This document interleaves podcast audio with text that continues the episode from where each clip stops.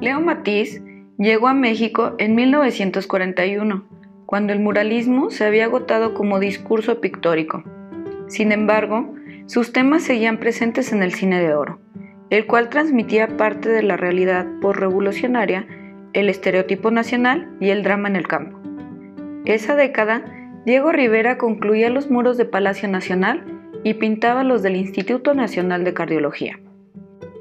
En ese contexto, el fotógrafo colombiano se acercó a la escena cultural en México, convencido que a partir del encuentro con estos artistas enriquecería su visión de México y le proporcionaría una amplitud en su trabajo fotográfico y gráfico. A través de su lente están registrados los encuentros con los tres muralistas, con Frida Kahlo, maestra de la Escuela Nacional de Arte, La Esmeralda, con la Academia de San Carlos dirigida por Manuel Rodríguez Lozano y con el mundo cultural mexicano donde se forjó el colombiano.